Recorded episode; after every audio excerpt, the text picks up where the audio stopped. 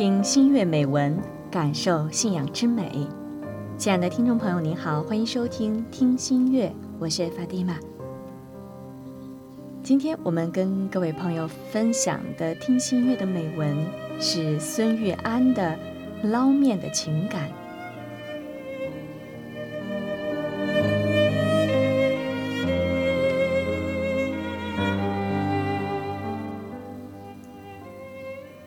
江南常以柔性的儒家文化气息，潜移默化地改变来自北方的回族人。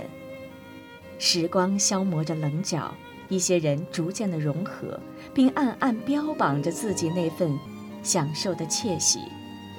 我则不然，并非是庆幸。尽管迁徙浙江二十多年，信仰的根须已然伸展在这片土壤中。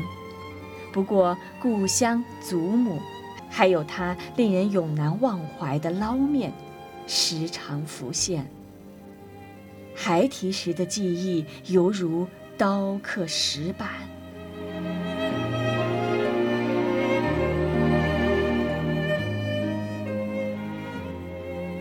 一九六六年斋月的那段经历，成为我永久的记忆和取之不尽的精神财富。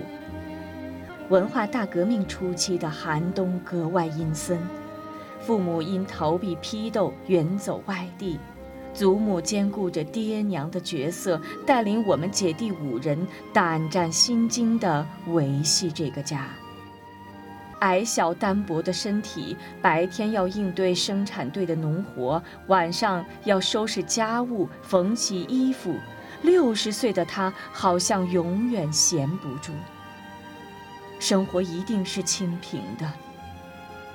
斋月到来的现实，给寡母幼孙多了一份负担。政治气候使常人惊恐失色，老人却有意地独守着那份别人看不到的坚韧。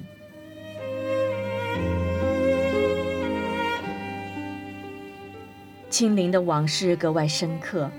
记得每晚睡觉前，害怕起斋时生火烧饭被巡逻的红卫兵发现，他总是提前把生麦仁或者玉米粒分别装进两个半旧的竹篓暖瓶里，然后倚在床头，只有昏暗的煤油灯陪伴他缝补衣裳。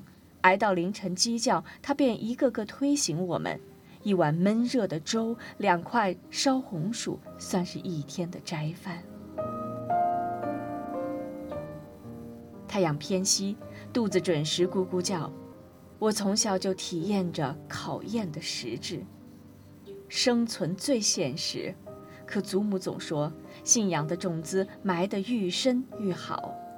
直到开斋节的前两天，祖母的胆子似乎一下子大了许多，半夜就张罗生火做饭，我们也没有了睡意，眼馋地围坐在她的四周。柔韧的面团在它架起的案板上迅速伸展变化，擀面杖有节奏地舞动着，眼前逐渐呈现出均匀的薄饼。随着它有节奏的刀切声，我眼中的艺术品——九叶宽窄的面条舞动在他手中。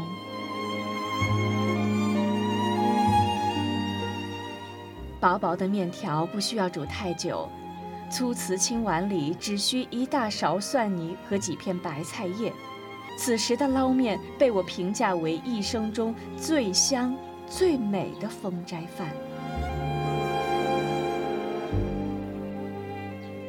顾不上环视彼此风卷残云般的吃相，两碗冒尖儿的面条进肚了。没有油水的年代，总觉得吃多少都不饱。我抹着嘴，仍贪婪的向。灶台望去，熟悉的铁锅里只剩浑浊的面汤。祖母淌着汗水的微笑一直写在脸颊上，眸子里射出慈祥的光芒，电击般的触及我的神经。大姐似乎反应快，咱奶没有吃到面条。祖母手中端着的那碗面汤只不过是一个道具。眼神的焦距逼着诚实的祖母破例说了谎。我提前吃过馍了。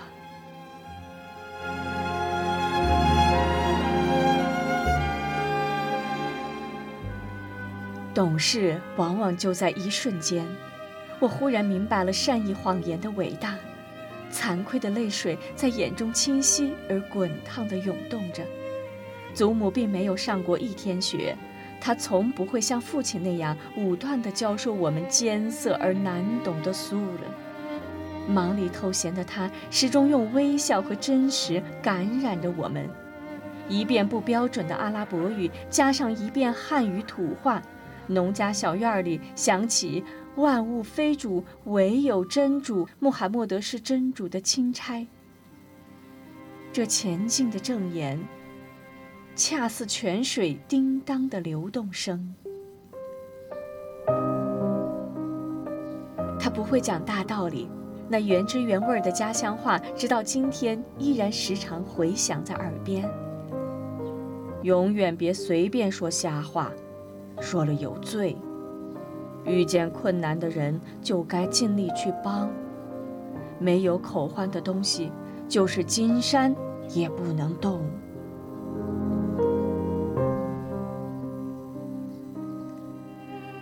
祖母八十高龄那一年，接他到我省城的家居住。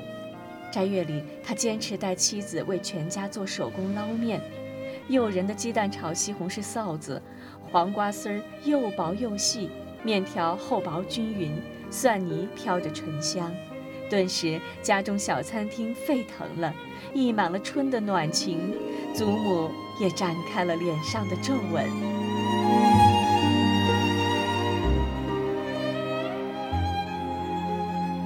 算起来，祖母归真已经二十五年。每当斋月到来，妻子都心有灵犀地做几次手工捞面。我一旦端起面条碗，就会情不自禁地向孩子们唠叨当年的那段经历。儿女们似乎对这普通家乡饭多了几分敬意。吃过面的陈礼之后，是我雷打不动、泪水满面的独哀。我只能向安拉诚恳地祈求，饶恕老人家的罪过，提升他在乐园中的品级。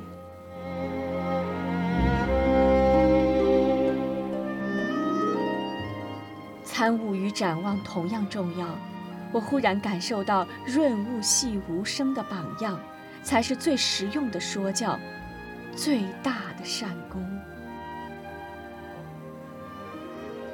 二零一四年七月二十九号，尊贵的开斋节当晚，于宁波敬畏楼。